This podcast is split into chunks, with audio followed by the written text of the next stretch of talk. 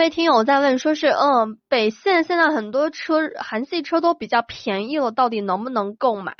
其实说起来啊，嗯，因为一七年整个就是 就是在北线他们开年会的时候也会说啊，因为一些某些因素的影响啊，销量导致了持续呃就是下滑。当然也有这个日系车降价和国产崛起的这个原因。不过一八年呢，北线是为了挽回这个一七年的这个颓势呢，就继续增加了。速度推出了很多新产品啊，连发六款新车，一八年可以说是产品年了。嗯，包括一款轿车和两款插电式混合动力，还有三款 SUV 产品。嗯，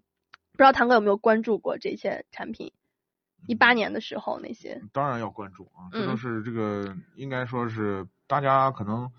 呃，现在虽然市场在缩减，但是还是很多这个现代车主就曾经。一些山寨车主啊，就是包括起亚的，对，呃，他们还是觉得这些车还是不错的，他们还是还支持，是是，老款的，其实质量前端还是比较比较稳定。嗯，它还这个现代品牌，它其实还有是有一些品牌溢价的，嗯嗯，就是它还是，嗯，大家很多人还是很关注、很期待啊。说起二零一七年的汽车市场啊，真的是战况非常的复杂，自主、合资、进口厂商呢，就是。真的是争得非常的头破血流，而北京现代代表的韩系品牌呢，受到这个市缓增和众所周知的外部环境以不利因素呢，在二零一七年的上半年走的非常艰难。不过危机的另一个意思正是危与机共存，在严峻的挑战面前呢，久经考验的北京现代呢，顶住了压力，去库存这个稳渠道推新品，通过内外积极调整，北京现代销量从七月份开始呢，逐渐的反弹。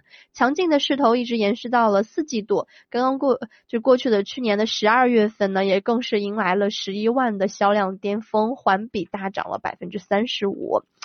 让人不禁的惊叹，那个活力十足的北京现代又回来了。最终，北京现代以下半年净销近五十万辆的成绩重返合资主流阵营，向我们展示了一个拥有百万级产销体系实力的车企，在面对市场动荡的时候呢，应该具备的。深厚的底蕴和应对能力，而品牌和产品、服务等多维度的全方面创创新呢，也是让我们看到一个全方位革新向上的北京现代。刚刚也说到，一八年呢将会持续发力推出产品年，有非常多非常就现在市面上非常流行的这个插电式混合动力的三款 SUV 产品啊，都是让我们非常来期待的。那经过二零一七年的市场洗礼，迈入至现代、至未来的全新时代的北京现代已经开始啊全力迸发了。二零一八年北京现代会带给我们怎么样的惊喜呢？就让我们拭目以待吧。